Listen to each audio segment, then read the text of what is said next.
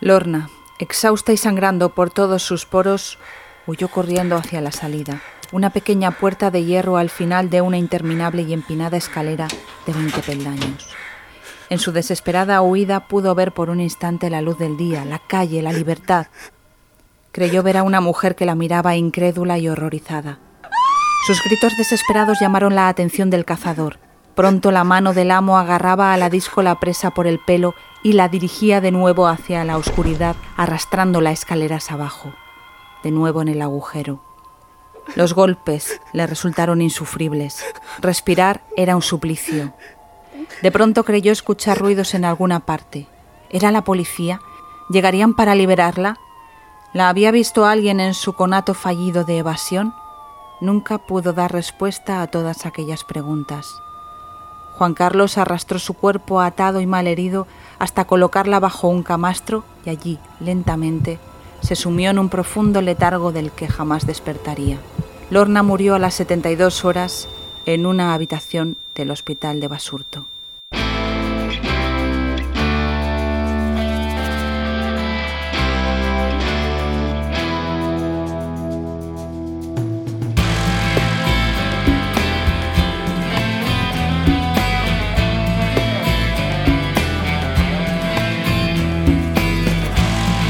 Soy Ana Vallabriga y estás escuchando el podcast Sin Ficción, el podcast de la editorial Al Revés sobre crímenes reales y literatura.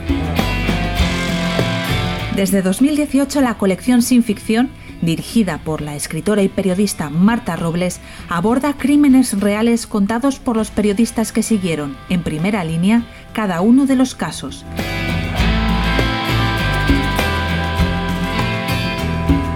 Si quieres saber más, tienes toda la información en alreveseditorial.com.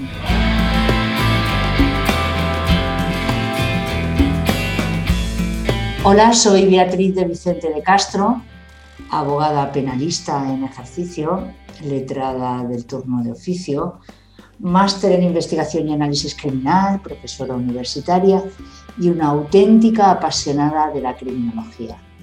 Desde hace años estoy especializada en la criminalidad violenta y sexual. Buceando por el inframundo de la conducta humana, me encontré a Juan Carlos Aguilar. Soy la autora de su historia, El agujero, la historia de un asesino. Bienvenida, Beatriz. Un placer cómo se destapa que en Bilbao habitaba un depredador llamado Juan Carlos Aguilar. Pues fruto del azar, podríamos decir eh, que casi, casi estuvo a punto de cometer al menos dos crímenes perfectos.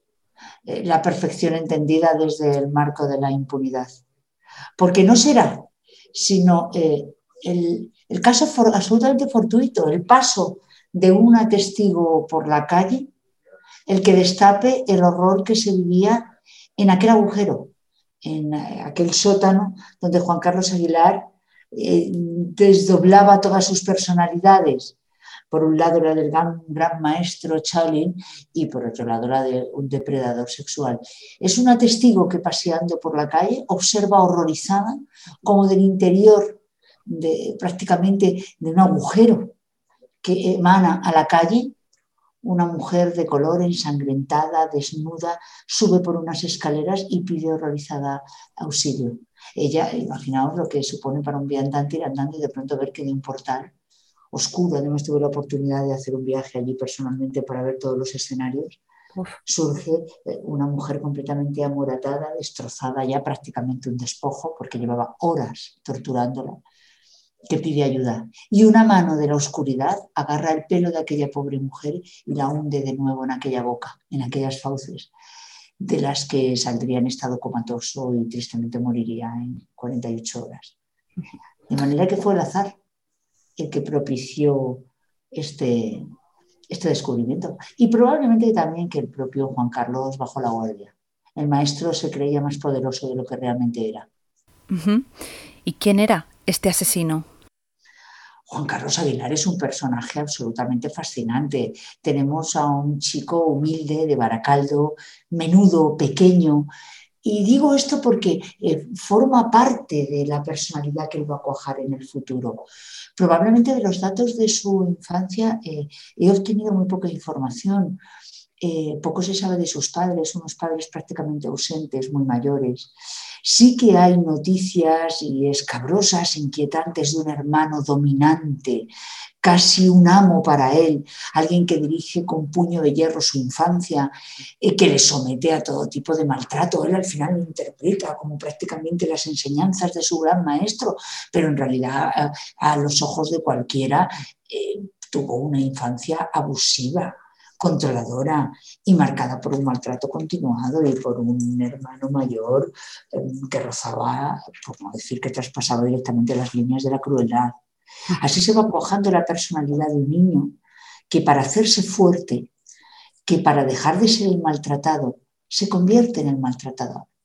Él se erige en una especie de poder cuasi divino y se convierte a sí mismo en un gran maestro Shaolin. Viaja dos o tres veces a China, realmente jamás estuvo entrenándose en, el templo de Hanan, el templo de Hanan donde hay maestros chaolines desde tiempos inmemoriales. Eh, hoy en día recibe a muy pocos eh, alumnos, ahí se calcula que habrá unos 30, 40 alumnos actualmente, ya no son monjes guerreros, pero toda la horda de europeos que quieren soñar con ese sueño del kung fu y, de, viajan a China para convertirse en maestros chaolines se quedan a las puertas del templo. Hay reproducciones que se han convertido en una especie de parque de atracciones y lo que sí hay son muchas academias que intentan saciar este, esta ansia mística y guerrera de, los turistas y por una, poca cantidad te dan un cursito y te dan un título de huevo kinder en el que te dicen que eres un maestro chavín. Con eso él se montó toda su parafernalia, un auténtico trampantojo.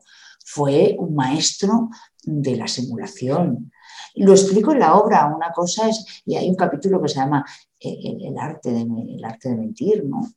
hay que pensar que eh, cuando mentimos faltamos a la verdad. Eh, cuando disimulamos, ocultamos la verdad. Pero cuando simulamos, en realidad lo que hacemos es generar toda una fachada eh, todo un escenario, es un teatro. El arte de la simulación es una complejidad absoluta, porque hay que mentir, porque hay que disimular, porque hay que aparentar, que hay que fingir, convencer. Y él lo consiguió en sus cotas más extremas. Se llegó a hacer pasar por tres veces campeón del mundo de artes marciales, ocho veces campeón de España. Llegó a ser entrevistado por el divulgador científico Eduardo Punset y por grandes de los eh, mayores comunicadores y periodistas de este país, Xavier Salva, entre otros. Todos creímos que teníamos un maestro chaolín vasco él se presentaba además con la apariencia enrapada la cabeza, la túnica naranja, su rictus completamente pausado, templado, prácticamente el hombre imperturbable, lleno de paz. Madre mía, la fachada del hombre, la fachada compensatoria. Lo que había detrás era un hombre lleno de ira, frustrado, violento, sádico, parafílico. Un personaje fascinante. Completito. Lo tenía todo. Y además yo he aprovechado la obra eh, para hacer un auténtico manual de criminología. El lector se va a sorprender mucho y gratamente. No se va a encontrar el arte del engaño. Mira, lo estaba buscando ahora mismo en el libro. Así se llama el capítulo que habla, por cierto, de los grandes embaucadores, no solo de él, refiero a otros tantos. Yo aprovecho el libro como eh, estudiosa de la criminología, para introducir al lector en el apasionante mundo del estudio de la criminalidad y en este caso violenta y sexual, porque él, y así lo hago saber en la carátula del libro, probablemente eh, sea el criminal que en España tiene el mayor número de perversiones sexuales que se han conocido hasta la fecha. No solo es fascinante por su capacidad de engaño, eh, sino también por su actuación criminal. Sea, el grupo de parafilias, es decir, eh, derivas sexuales anómalas que este sujeto presenta son absolutamente fascinantes. ¿Qué hago en la obra?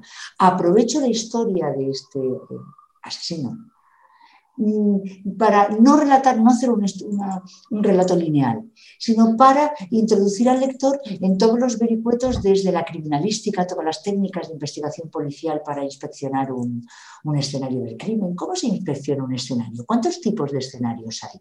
¿Cómo son eh, las distintas técnicas de investigación policial? ¿Cuál es el arte de un interrogatorio? Luego eh, hablo de criminología pura y dura, el estudio de las formas delictivas más violentas, el estudio de las víctimas, porque hay un capítulo también para ellas. Vamos a ir viéndolo poco a poco, vamos a ir centrándonos en el personaje y a mí me gustaría escuchar brevemente un fragmento de la entrevista que le hizo Eduard Punset. Vamos a escuchar este fragmento.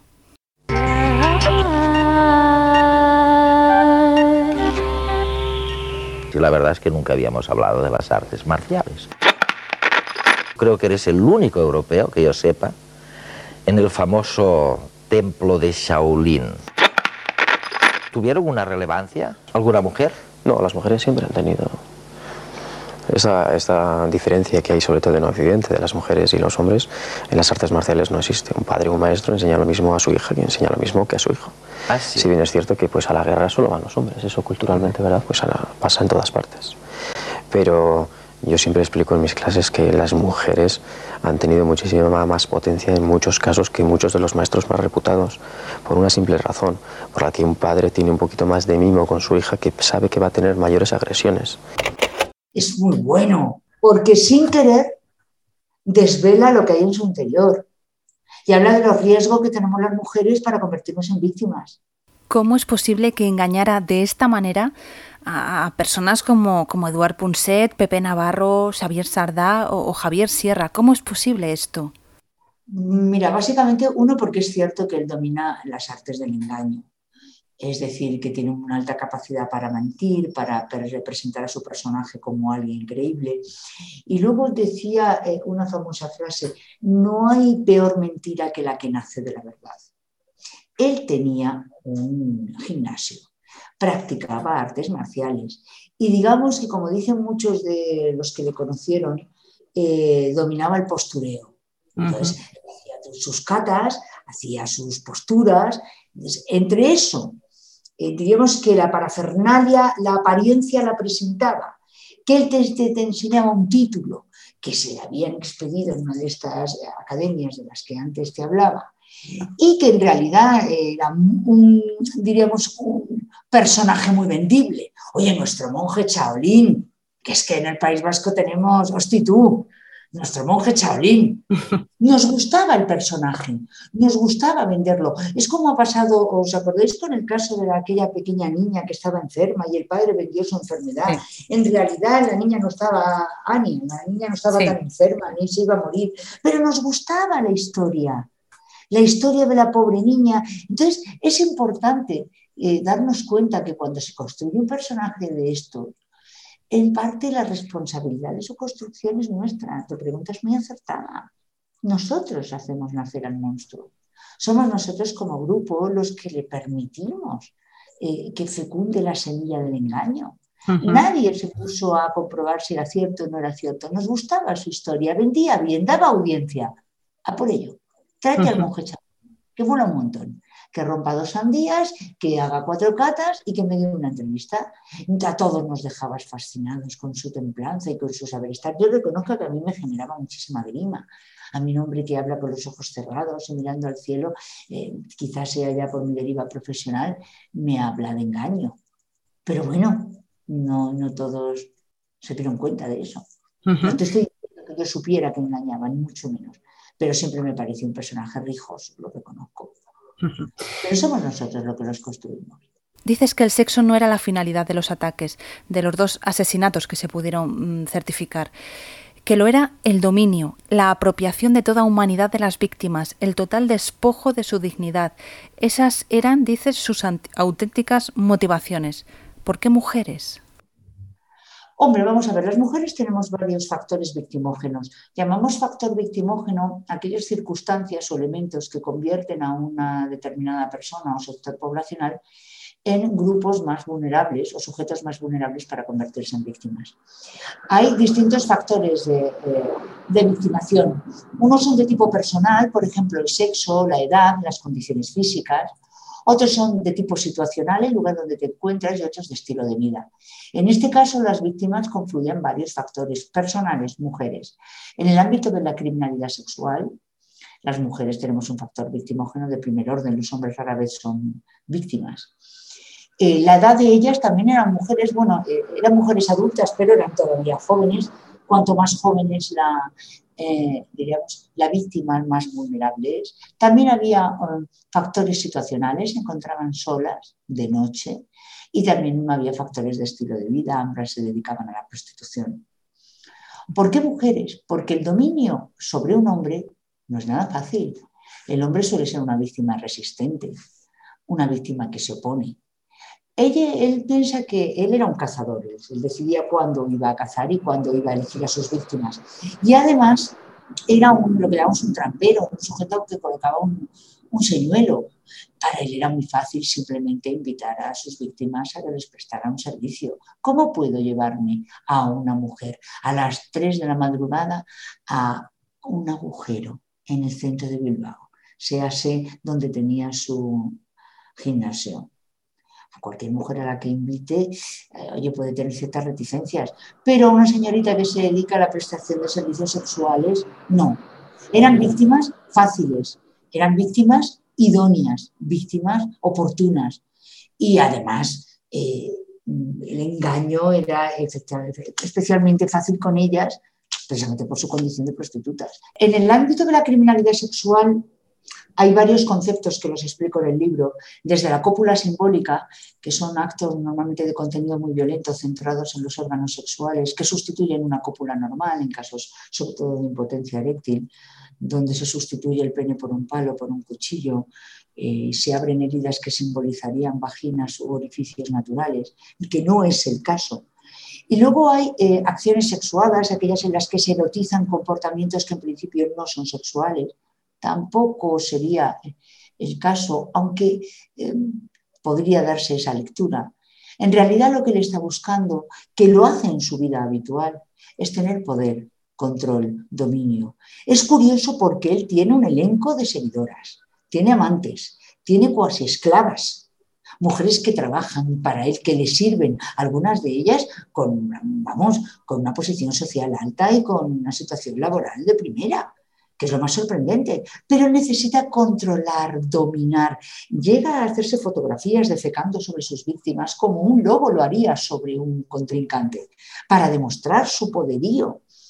Y toda su obsesión es demostrar el dominio sobre las víctimas. Yo creo que en todo caso tiene un componente sádico muy importante y eso sí sería una acción sexuada en tanto en cuanto erotiza el dolor a una de las víctimas mm, hay casi evidencias, aunque no llegó a determinarse en la juicio, pero hay bastantes indicios científicos.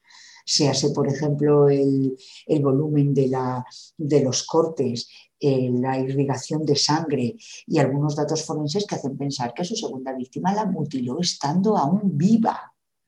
Y lo hizo además en presencia de una pareja que tenía hemipléjica, a la que llevó allí engañada con los ojos vendados y mutiló a una víctima delante de ella. La llevó a hacer fotografías delante del cadáver. Desde una perversidad. Su primera víctima sufrió horas de agonía. La destrozó los órganos internos a base de golpes.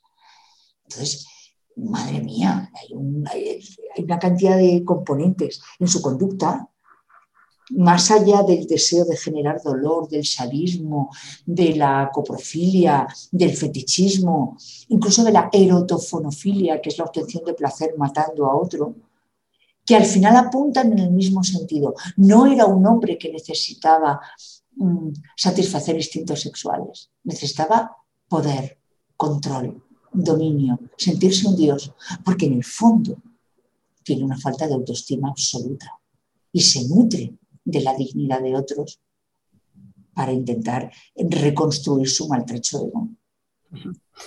Es terrible. ¿eh? En, el, libro explicas eh, todas estas relaciones que él mantenía con, ese grupo de mujeres. Algunas salieron de ahí, otras eh, todavía creían en él, todavía pensaban que de verdad era un monje y que de verdad era un guía espiritual. que es terrible. A mí me llama la atención el cómo es posible que una mujer, como tú dices, algunas de ellas con una clase social media, lleguen a meterse en una relación como esta. A ver, cuando hablamos, y me gustaría puntualizar, hablar de clases sociales, ¿verdad? Es muy marxista, queda feísimo. Intento decir con esto que pertenecían a estratos eh, sociales económicamente altos. No estoy hablando de mejores o peores familias, sino que eran mujeres pudientes, económicamente independientes. Una de ellas, sin dar demasiados datos, porque obviamente yo quería preservar la intimidad de todas ellas, eh, era técnico del Ayuntamiento de Bilbao. O sea, estamos hablando de, mujeres de, primer orden. O sea, que no, no eran mujeres económicamente necesitadas. ¿Qué es lo que ocurre? Que él era un gran detector de vulnerabilidades. Él en ese sentido es un gran depredador y el perfil de mujeres que busca son aquellas que necesitan una figura paterna, la figura de un líder, de un hombre protector. Son mujeres que han sufrido situaciones de abandono, que habían tenido problemas en la infancia por pérdida de la figura paterna.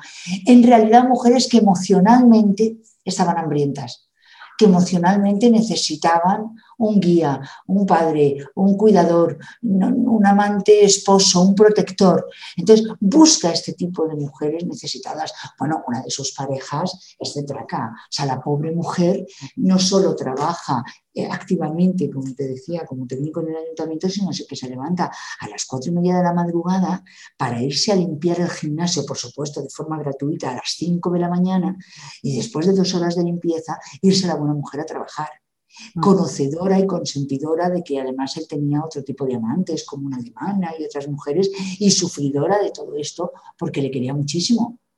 Y además la maltrata abiertamente. Incluso le llega a mandar fotografías, mira, estoy con esta, estoy con aquella, con lo cual ella es una sufridora absoluta, es una mujer que en realidad, de hecho, la ofrecen, cuando se destapa todo el caso, la ofrecen eh, acciones por si quiere denunciar violencia de género, porque es una mujer maltratada. Él ejercía la violencia sobre todo aquel que se relacionaba con él. Por supuesto, en un nivel de inferioridad, porque lo hacía también con alumnos, con compañeros, pero porque él seguía siendo el pequeño niño de Baracaldo que estoy convencida le dieron hasta en el cielo de la boca.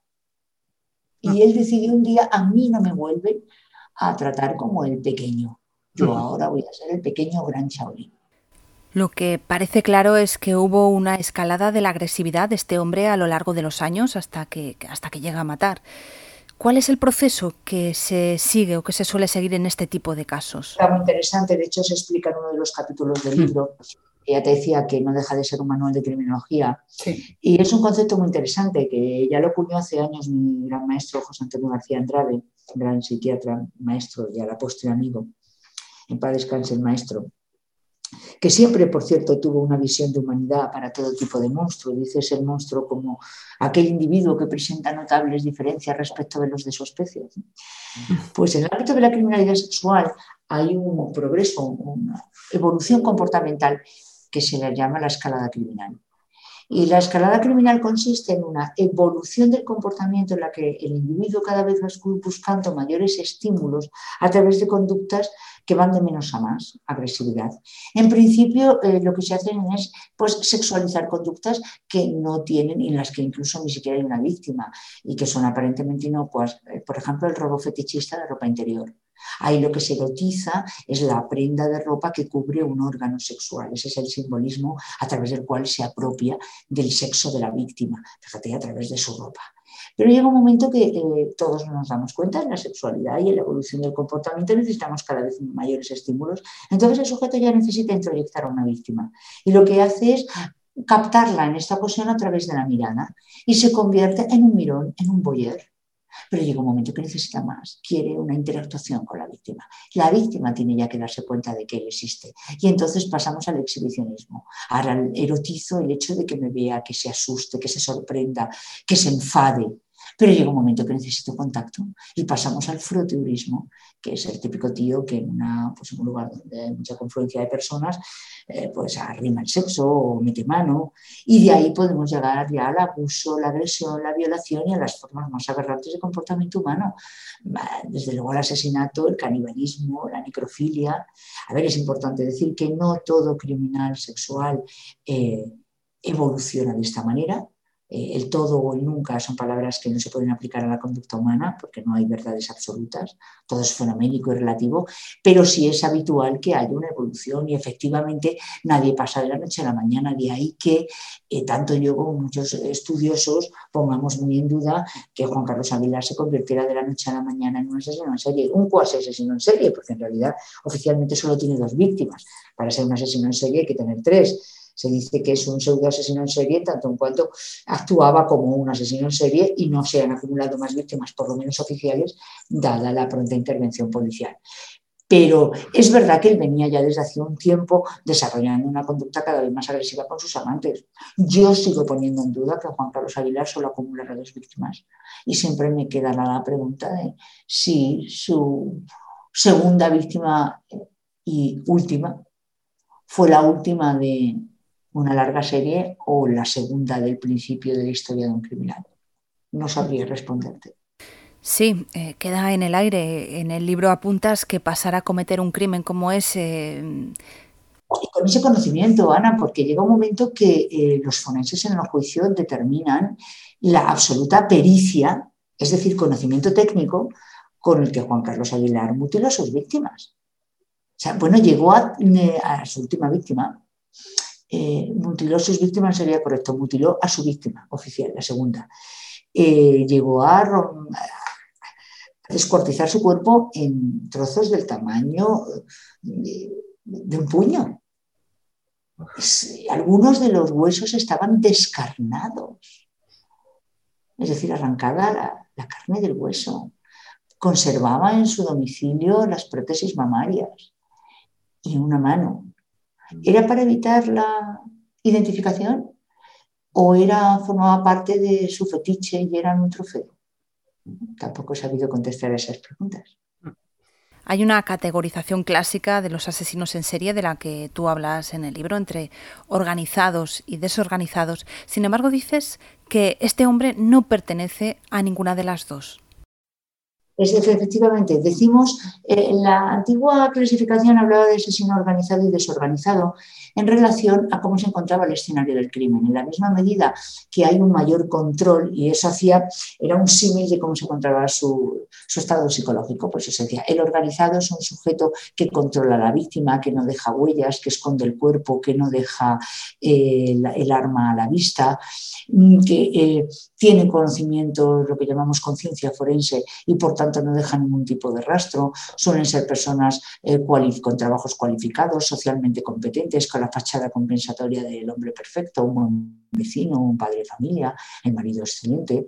Y el desorganizado es justo su antónimo, un sujeto que no controla a la víctima, el escenario está lleno de huellas, no tiene conciencia forense, es raro que tenga trabajo, desde luego si no lo tiene no es cualificado, tienen pocas herramientas sociales. Hoy en día hablamos más de planificado o impulsivo. Bueno, pues eh, los tipos mixtos son aquellos que comparten características de uno y otro. En su primer eh, crimen, bueno, y además eh, estoy viendo un poco, porque cuando hablo del que el, segundo crimen, en realidad es el primero, porque cuando digo que su segunda víctima la descuartizó, no, su segunda víctima fue la que permitió descubrir su actuación, iba a decir profesional, su actuación criminal, no estaría mal encauzada. Eh, el segundo crimen es el de una nigeriana, la que da una paliza de, literalmente de muerte, de hecho licua parte de sus órganos, entre ellos el hígado a golpes. Y la primera víctima es la que decía que descuartiza en vida. Pues bien, él de algún modo pasa de ser un organizado, de tener un control absoluto sobre la víctima, su primera víctima queda bajo el radar policial, desaparece y nadie la vincula con Juan Carlos Aguilar, ha conseguido matarla después de torturarla, la llega, es, tristemente la gran duda y probablemente certeza, aunque no se llegó a, demostrar, la llega a mutilar en vida, esconde trozos de su cuerpo en el gimnasio y todo eso sin ser descubierto.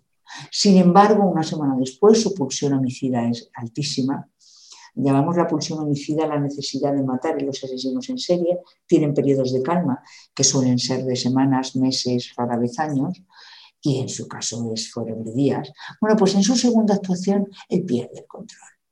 Pierde el control porque se deja ver por las cámaras de seguridad con su víctima, la víctima se le escapa, llega a pedir eh, auxilio y esta pérdida de control es lo que le convertiría en un desorganizado. De ahí que haya, diríamos, en pocos días, eh, se pasa de organizado a desorganizado y lo que hacemos es hablar de un tipo mixto. Pero esto no es habitual, ¿no, Beatriz? No es raro tampoco. ¿Mm? No, no, no, es extraño. Es verdad que normalmente un organizado lo que hace normalmente es perfeccionarse y que un desorganizado normalmente lo que hace es ir a peor y termina dejando un reguero de huellas que permiten su identificación y posterior detención. Pero tampoco es raro que a veces los organizados por un exceso de vanidad terminen siendo descubiertos o que eh, a veces se deterioran por el consumo de drogas o por, mm, que terminan confiando demasiado en sus posibilidades y eh, vamos, desvalorando la actuación policial. Entonces, bueno, no es habitual, pero tampoco es algo extraño. Hago una pequeña pausa en la entrevista para hablar de Corazón Amurao. Ella era una enfermera filipina de intercambio que vivía en una residencia de estudiantes en Chicago. Era una noche del mes de julio de 1966. Las ventanas de los dormitorios estaban abiertas para combatir el calor pegajoso. Amurao estaba en la cama cuando escuchó unos golpes en su puerta. Pensó que se trataba de una compañera y abrió. Pero no era una compañera la que estaba al otro lado, sino un hombre con una pistola. El tipo le aseguró que no le iba a hacer daño, pero que necesitaba dinero. Reunió a Amurao con otras siete compañeras en una misma habitación. Sobre las once de la noche llegó un estudiante más. El tipo comenzó a ponerse nervioso y ató a todas las jóvenes. Después se las fue llevando una a una a otro dormitorio donde las torturó, violó y asesinó. Pero Corazón Amurao consiguió meterse debajo de la cama sin que el asesino se diera cuenta. Cuando el asesino se marchó, salió a pedir ayuda. Gracias a ella se pudo identificar. Corazón Amurao sí consiguió sobrevivir al ataque de un asesino de mujeres. Ella fue la única superviviente de Richard Speck. Dedicas un capítulo del libro a las dos víctimas mortales, a Lorna y a Vera. ¿Por qué? A ver, eh, la victimología es la ciencia más reciente de la que se nutre la criminología. Eh, la, es aquella que estudia a la víctima como toda persona física o jurídica que como consecuencia de una actuación criminal sufre una merma física, psíquica, moral, patrimonial, la víctima ha sido la eterna olvidada en el ámbito de la criminalidad. Era un mero mobiliario de la escena del crimen. Hay que remontarse a la antigua Roma, cuando, diríamos, fue la época dorada de la víctima, en la famosa vindicta del Código Penal romano, en el que la víctima tenía derecho a vengarse pero desde hace ya mucho tiempo que el derecho a la venganza, el ius puniendi, lo ostenta el Estado. Desde ese momento, la víctima se ha convertido en el proceso penal durante muchos años en, lo decía, en un mero mobiliario de la escena del crimen, la mera receptora de la actuación criminal. Con el tiempo nos hemos dado cuenta que la víctima es una pieza esencial para comprender eh, el crimen, cualquier delito, que interactúa con el criminal, que hay veces que sin querer facilita, incita, provoca, que hay muchos tipos de victimación, que no solo se es víctima, víctima eh, por la acción directa derivada de la acción delictiva, sino también se es víctima del sistema, lo que llamamos la victimación secundaria. Decimos que la victimación primaria es la que deriva de la actuación criminal. Oye, me han robado, me han violado, me han matado a una hija. Eh, la victimación secundaria es la que deriva del procedimiento penal, las preguntas del abogado, eh, esos pasillos interminables esperando un médico forense, las preguntas en una comisaría, el rigor de un juicio. A veces la victimación secundaria es peor que la propia, que la propia victimación. Eh, yo tenía que dedicarle un capítulo a ellas. Era muy importante que tuvieran su lugar.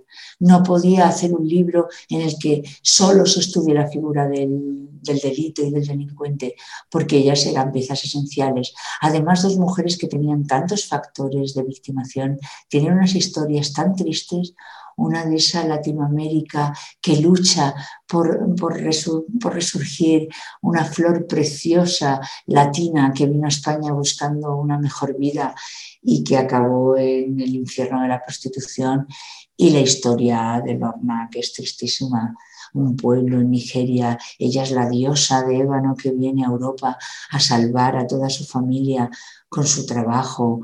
Es una historia tristísima, para terminar en manos, en manos de un depredador.